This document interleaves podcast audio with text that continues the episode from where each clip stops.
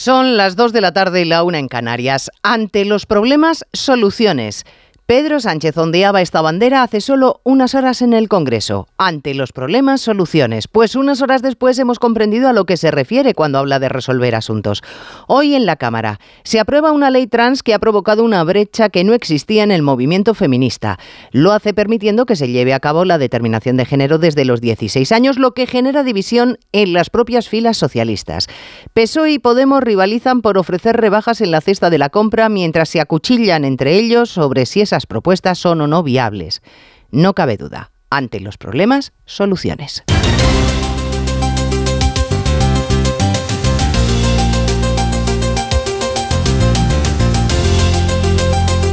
En Onda Cero, Noticias Mediodía, con Elena Gijón.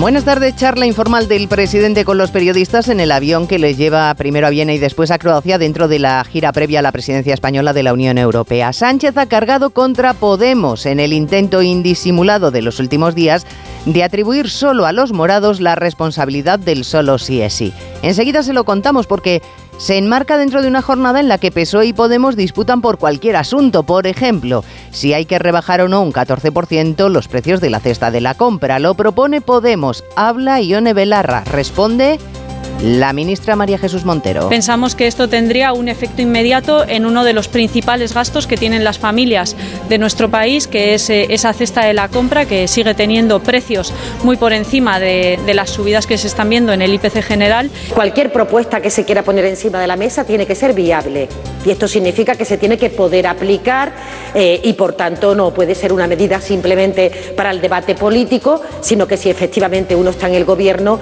cualquier propuesta que ponga encima de la mesa tiene que trabajarla para su viabilidad. Se llevan como hermanos como Caín y Abel, diríamos. Y luego está Yolanda Díaz, que apunta directamente a quién debería pagar el exceso de la cesta de la compra. Las grandes distribuidoras y las grandes empresas eh, corporativas en España tienen eh, unos márgenes empresariales bueno, que son más que relevantes. Por tanto, eh, hay que seguir actuando. ya está, ya está, tengo que entrar, tengo que entrar. Tengo que entrar, tengo que entrar cuando le preguntaban, entre otras cosas, por la ley del solo sí es sí.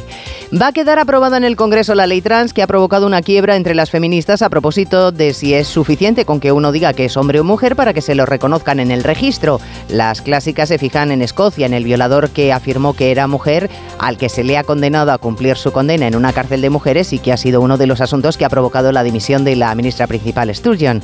Esta mañana, María Jesús Moro, diputada del PP. No les sirve que el presidente Sánchez diga de nuevo dentro de tres meses que efectivamente tenemos un problema y que se cambie la ley.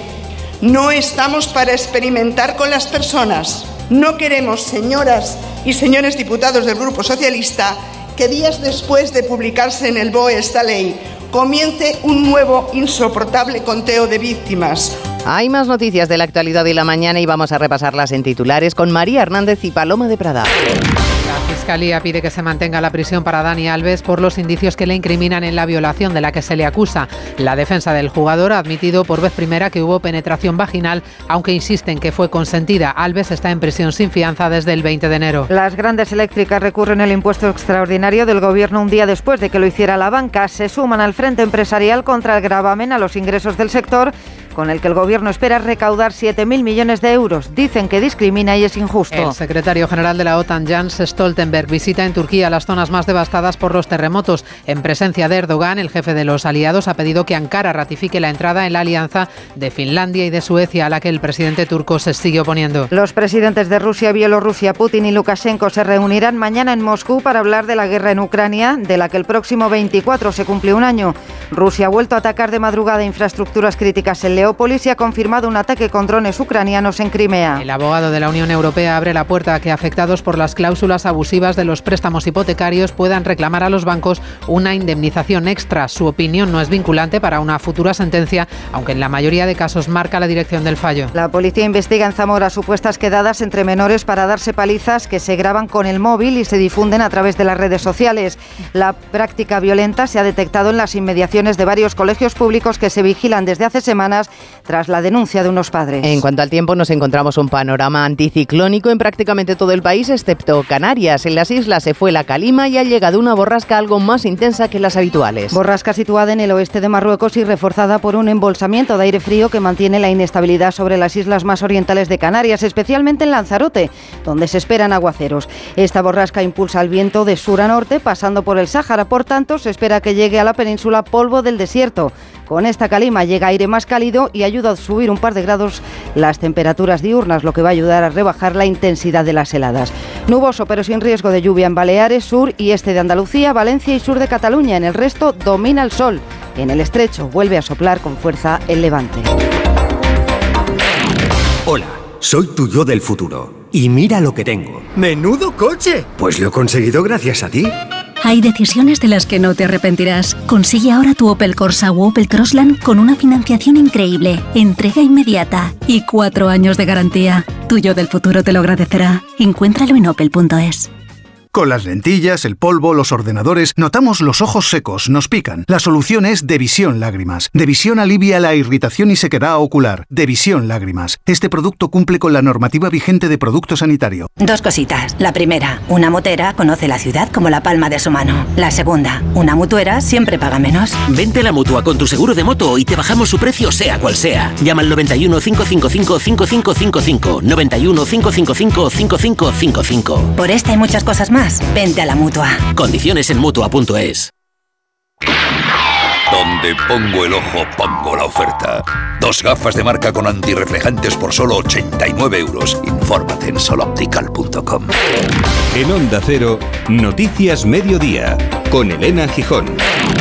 Miren, el presidente del gobierno tenía meridiano el mensaje que quería trasladarle a los periodistas que le acompañan en su periplo europeo y es afear a Podemos su actitud inmovilista con la ley del solo sí es sí, atribuirla a la proximidad de las elecciones y la necesidad de los morados de autoafirmarse frente a su parroquia, además de reprocharles que no hayan planteado ninguna alternativa que él conozca. Ninguna alternativa a la norma que actualmente está en vigor, refrendada por todo el Consejo de Ministros y que ha llevado a decenas de rebajas y excarcelaciones. Enviado especial a Viena, Juan de Dios Colmenero. Pedro Sánchez, en conversación fuera de micrófono con los periodistas, ha criticado y ha afeado la actitud y la postura de Unidas Podemos, que solo busca visibilidad, ha dicho, de cara a las elecciones autonómicas y municipales. Estaría muy bien que conociéramos otras propuestas, ha dicho el presidente del Gobierno en referencia a las propuestas de igualdad para poder contrastar. La postura del Grupo Socialista está clara, ha fijado posición y es resolver el problema y pensar en las víctimas. Por tanto,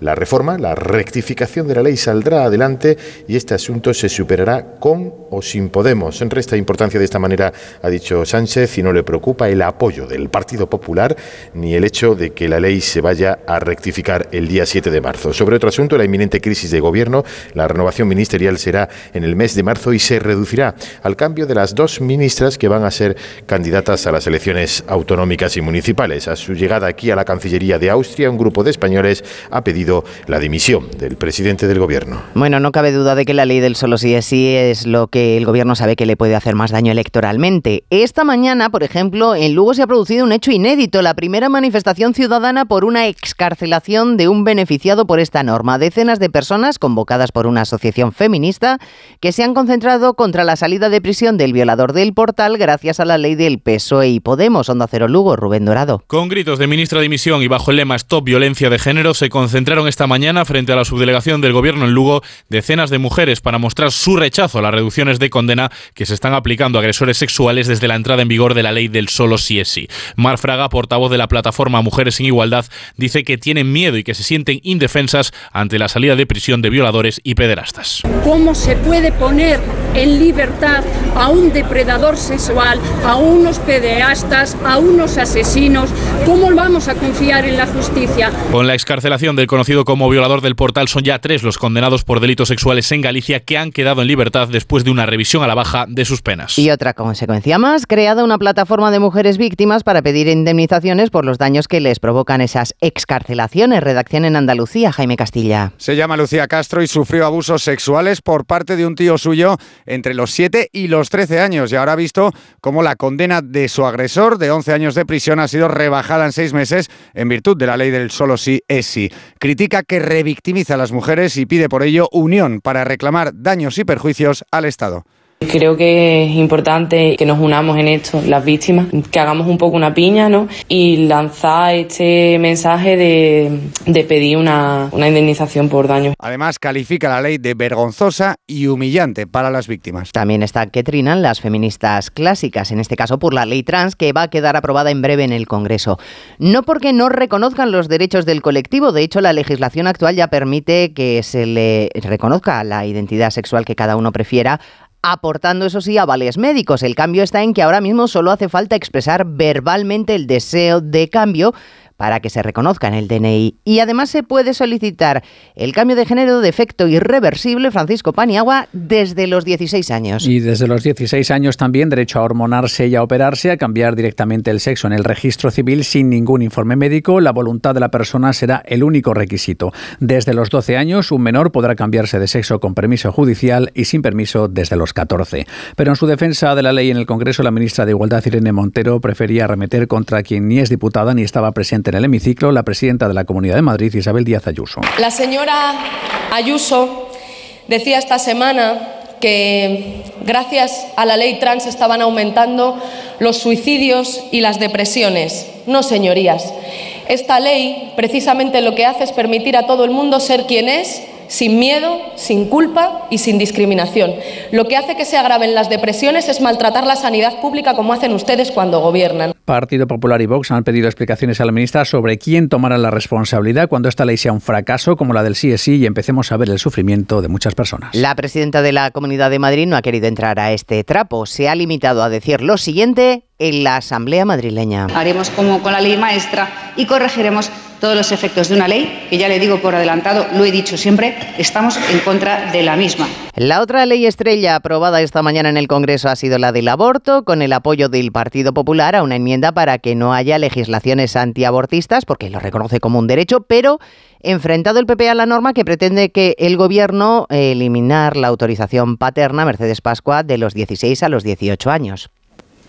Si esta ley recupera el aborto libre desde los 16 años, fue el gobierno de Rajoy quien elevó la edad mínima a los 18. Reforma elimina los tres días de reflexión, contempla listas de médicos objetores en lo público e impide que los objetores puedan realizar abortos en la privada. La ministra Montero anticipa resistencia desde el PP. Marta González lo tacha de fanatismo. Va a haber resistencias a la aplicación de esta ley, igual que ha habido y habrá resistencias a la aplicación de todas las leyes feministas. Se va a informar a las mujeres sobre todo tipo de detalles, salvo sobre las alternativas posibles al aborto. Esto se prohíbe en una innegable muestra de dogmatismo, diría casi de fanatismo. Montero ha lucido un pañuelo verde en la muñeca, símbolo abortista de Latinoamérica. La ley de derechos sexuales contempla, entre otras novedades, bajas de tres días para reglas dolorosas. Así que el resumen es, Podemos encantado con la ley trans, que escuece mucho en varios diputados del PSOE. El PSOE y Podemos felices porque han podido estirar el debate de la ley del aborto para poder sacudir al PP un batiburrillo como el que tienen organizado en la coalición de gobierno, esta vez a propósito de quién es más sensible a la subida de los precios de los alimentos.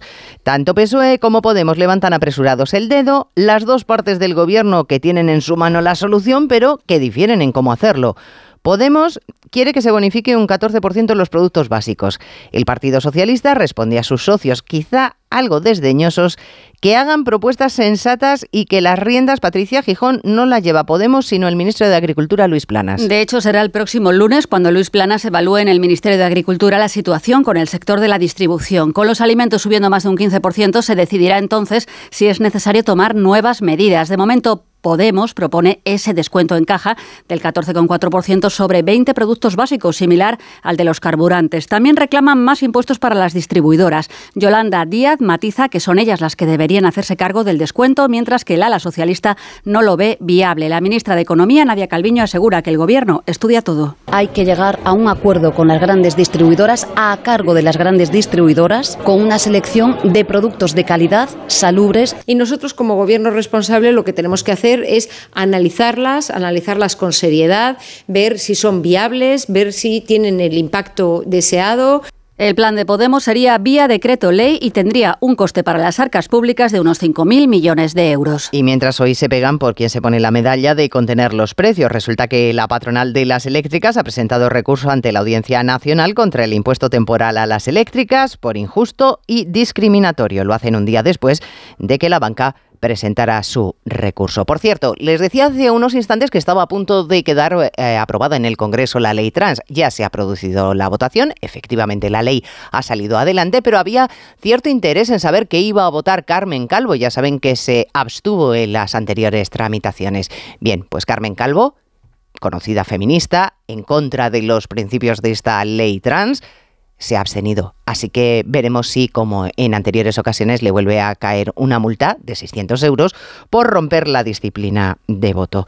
Bueno, estábamos en cuestiones económicas. Les hablaba del recurso que han presentado hoy las eléctricas por el impuesto que quiere atribuirles el gobierno, como ayer lo hizo la banca. Y ya que estamos, la Asociación Nacional de Vendedores y Reparadores de Vehículos nos ha contado esta mañana que ellos no esperan a volver a vender coches al ritmo previo a la pandemia hasta 2030, entre otras cosas cosas, porque no hay políticas claras sobre las energías que se utilizarán en el futuro y los ciudadanos Pedro Pablo González quieren apurar sus vehículos al máximo. De ahí que la media del parque automovilístico español ascienda a 14 años y se teme siga al alza. Hay interés de los españoles en los coches electrificados, pero no son nada accesibles. La oferta es cara y esto pone en riesgo el futuro, además de las empresas del sector, como nos indica Fernando Miguelez, director general de Gambán. Propuestas que tengamos de tecnologías hacen que el mercado sea inaccesible, pues lógicamente va a haber una contracción de nuestra actividad y pues, es evidente que habrá dificultades para mantener el empleo y mantener la actividad en nuestro sector. Reiteran, ¿quién y con las mejores estimaciones, España alcanzará los objetivos de vehículos bajas emisiones en 2030,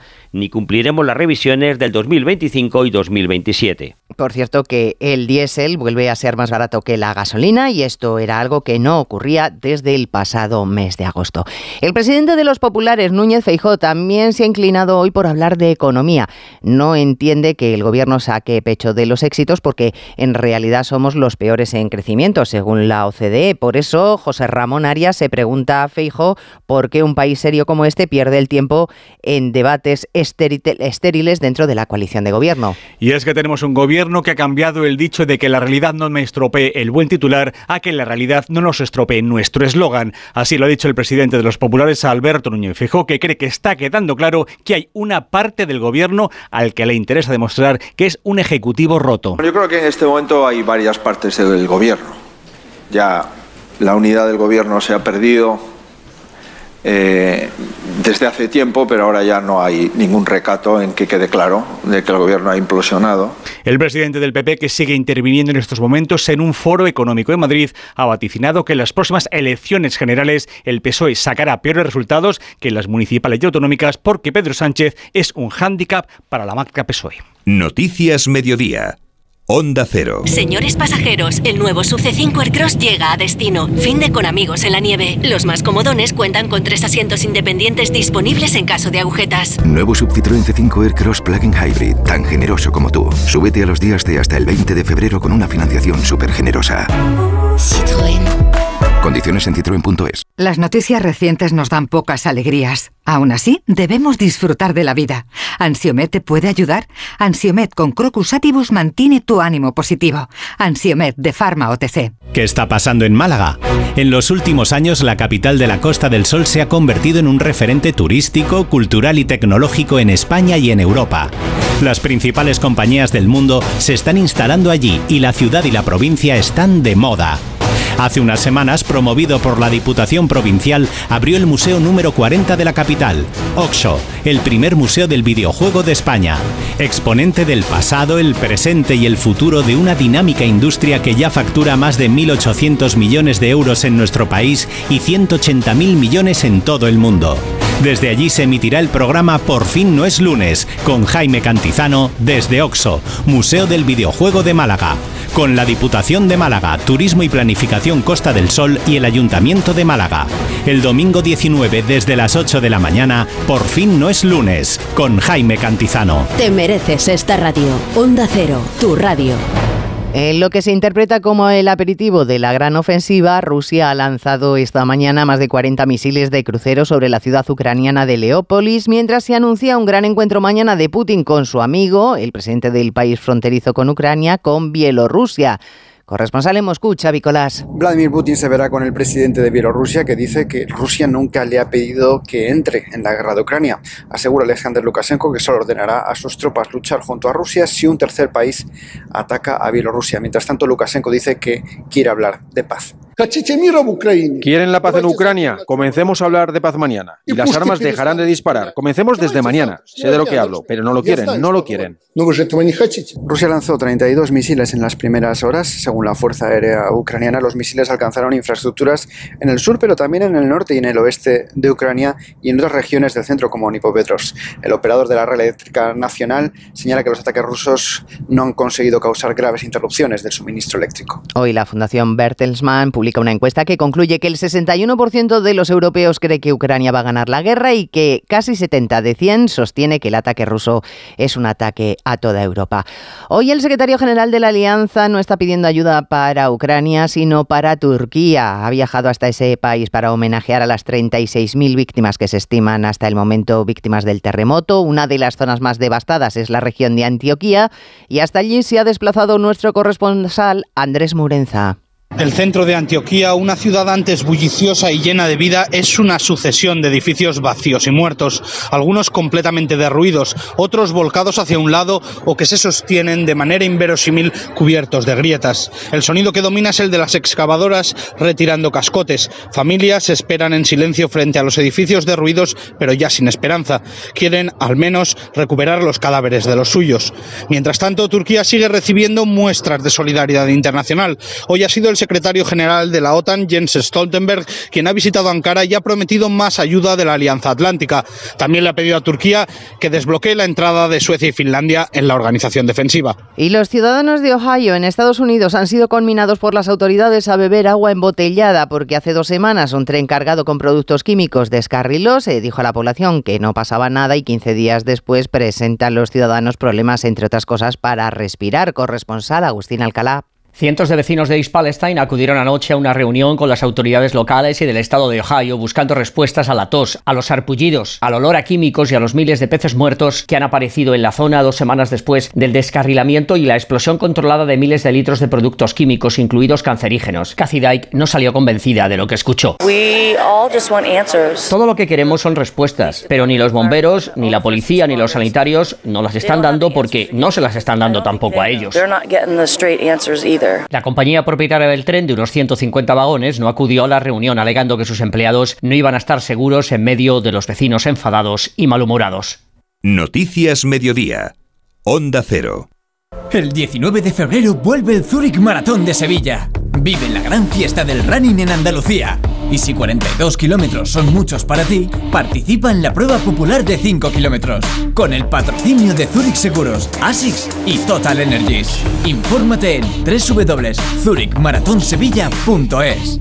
Agencia negociadora les ha cambiado la vida. Pues tenía siete recibos, pagaba unos 1.800 y ahora voy a pagar de 375. Y en transparencia 100%, la verdad no tengo ninguna pega. Pues mira, me supone, pues, jolín, llegar a fin de mes, llegar a que, que no llegaba ni al día uno y... No lo dudes. Si tienes casa en propiedad y quieres pagar un 80% menos cada mes por tus préstamos, llama gratis al 900-900-880. 900-900-880. Llama ahora te cambiará la vida. Se veía hoy en la audiencia de Barcelona la petición de la defensa de Dani Alves para que se le deje en libertad. El futbolista está en prisión preventiva por supuesta violación de una joven en una discoteca el pasado diciembre. La Fiscalía ha solicitado que se le mantenga en la cárcel, pero la sorpresa ha sido el reconocimiento por primera vez de la defensa del jugador de que hubo penetración vaginal. Onda Cero Barcelona, Monsevals. De este modo, el futbolista ha dado hasta ahora cuatro versiones de los hechos. Igualmente, el abogado ha asegurado que la penetración fue consentida porque si no no, dice, la chica habría tenido lesiones en la zona genital. Con todo, la defensa ha pedido que se deje en libertad al acusado hasta la celebración del juicio. A esto se oponen tanto la Fiscalía como la acusación particular, que piden que se mantenga la prisión provisional. Esther García es la abogada de la denunciante. No ya que hayan indicios suficientes de criminalidad, sino que hay un riesgo elevado. Eh, de fuga, no solo por la penometría, sino por la capacidad económica importante, ¿no? en este caso eh, del investigado. El Ministerio Público ha remarcado que los indicios y las pruebas corroboran la versión de la víctima. Y más escándalos, el caso Negreira, que esté ya en el Barcelona antes de su estreno en la Liga Europa. Oscar Conde, buenas tardes. Buenas tardes, Elena. A las 7 menos cuarto, el Barcelona recibe en el Camp Nou al Manchester United en ese partido de ida de 16 de final. Lo va a hacer en un enrarecido ambiente marcado por ese escándalo arbitral que supone el caso Negreira, según el cual el conjunto blaugrana habría pagado entre 2016 y 2018 cerca de millón y medio de euros por diversos informes al entonces vicepresidente del Comité Técnico de Árbitros. Un presunto delito que ya está siendo investigado por el Comité de Integridad de la Federación Española, que hoy ha anunciado que se va a personar en los procedimientos judiciales que deriven de este asunto, aunque según ha podido saber Onda Cero, habría prescrito, ya que la nueva ley del deporte aprobada el pasado diciembre establece que las infracciones muy graves prescriben a los tres años. Desde el Barcelona se defienden estos pagos como algo normal y legal, tal y como hizo ayer en Radio Estadio Noche el ex vicepresidente culé, Joan Gaspar. ¿Dónde está el problema? Se está acusando a Barça de hacer alguna ilegalidad. Yo no lo acepto. El Fútbol Club Barcelona dudo mucho que haya hecho operaciones que puedan considerarse moralmente incorrectas. No puedo entender que se pueda influir en el árbitro cuando eh, eso no, no es correcto. Opino que el Barça no ha hecho ninguna acción ilegal que no sea normal dentro de lo que es el mundo del fútbol. En lo meramente deportivo, el Barça afronta hoy ese duelo ante el United y los lesionados Busquets y Dembélé. Ya a las 9 será el turno del Sevilla que se ve las caras en el Pizjuán con el PSV necesitado de agarrarse a esta competición europea para consolidar su mejoría en la liga. Un campeonato que echó ayer el cierre a la jornada 21 con esa victoria del Real Madrid ante el Elche 4-0. Brillaron Ceballos y Rodrigo en un partido en el que marcaron primero Asensio, luego Benzema con dos penaltis y finalmente Modric, un jugador croata que al igual que otros como Ceballos o Asensio siguen pendientes de renovar su contrato. Ancelotti. Modric es un jugador intocable para mí. Es importante todo. Tengo que rotar porque la temporada es muy exigente. vaya está haciendo lo que tiene que hacer un futbolista. Aprovechar del tiempo que le estoy dando. Lo importante es que Marco está aportando, como ha aportado el año pasado. Todo lo que tiene un año de contrato puede ser que se queda, puede ser que no se queda, no lo sé. Un Real Madrid que recupera a Courtois para medirse el sábado a Sasuna, no a una cross con gastroenteritis. espera que el alemán pueda jugar el martes en Champions frente al Liverpool. Octavos de final de la Liga de Campeones en los que anoche el Dortmund ganó 1-0 al Chelsea y el Benfica superó a domicilio al Brujas 0-2. Además, esta madrugada en la Copa de las Naciones, España, selección femenina, ha debutado con victoria al ganar 3-0 a Jamaica.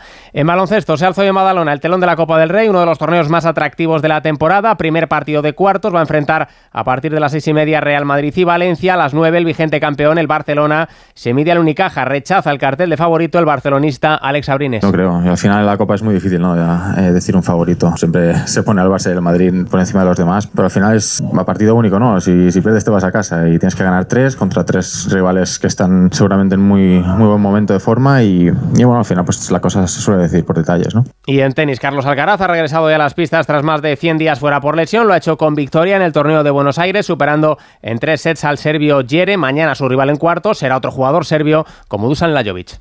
Antes trabajaba como recepcionista en un restaurante de lujo y entró la mujer que cambiaría para siempre mi vida y también la de mi hermana. ¿Te gustaría ganar el triple que ahora? ¿Qué tengo que hacer para ayudarla? Tienes que seducir a mi marido. Pecado original. Estreno en televisión el domingo a las 10 de la noche en Antena 3. Y después... El juicio es en tres semanas. Lucharé por ti hasta la muerte. Un nuevo capítulo de Secretos de Familia. Ya disponible en A3 Player Premium. Con las lentillas, el polvo, los ordenadores, notamos los ojos secos, nos pican. La solución es Devisión Lágrimas. Devisión alivia la irritación y sequedad ocular. Devisión Lágrimas. Este producto cumple con la normativa vigente de producto sanitario. El 19 de febrero vuelve el Zurich Maratón de Sevilla. Vive la gran fiesta del running en Andalucía. Y si 42 kilómetros son muchos para ti, participa en la prueba popular de 5 kilómetros. Con el patrocinio de Zurich Seguros, ASICS y Total Energies. Infórmate en www.zurichmaratonsevilla.es. Y comienza la edición número 73 de la Berlinale que el año pasado, como ustedes saben, conquistó Carla Simón con su Alcarrás. Este año, 20.000 especies, especies de abejas. La ópera prima de Estivaliz Urresola opta al oso de oro. Pero no es la única participación española. En la sección Panorama, Álvaro Gago se presenta con Matria, Luis Patiño con Samsara y el escritor Paul Preciado, que debuta en la dirección de la producción francesa Orlando. Además, esta edición de la sección de cine eh, alemana mira hacia la guerra de Ucrania. El conflicto y las protestas contra el régimen de los ayatolás en Irán van a marcar el desarrollo de la Berlinale con acciones de solidaridad y un programa de proyecciones en paralelo.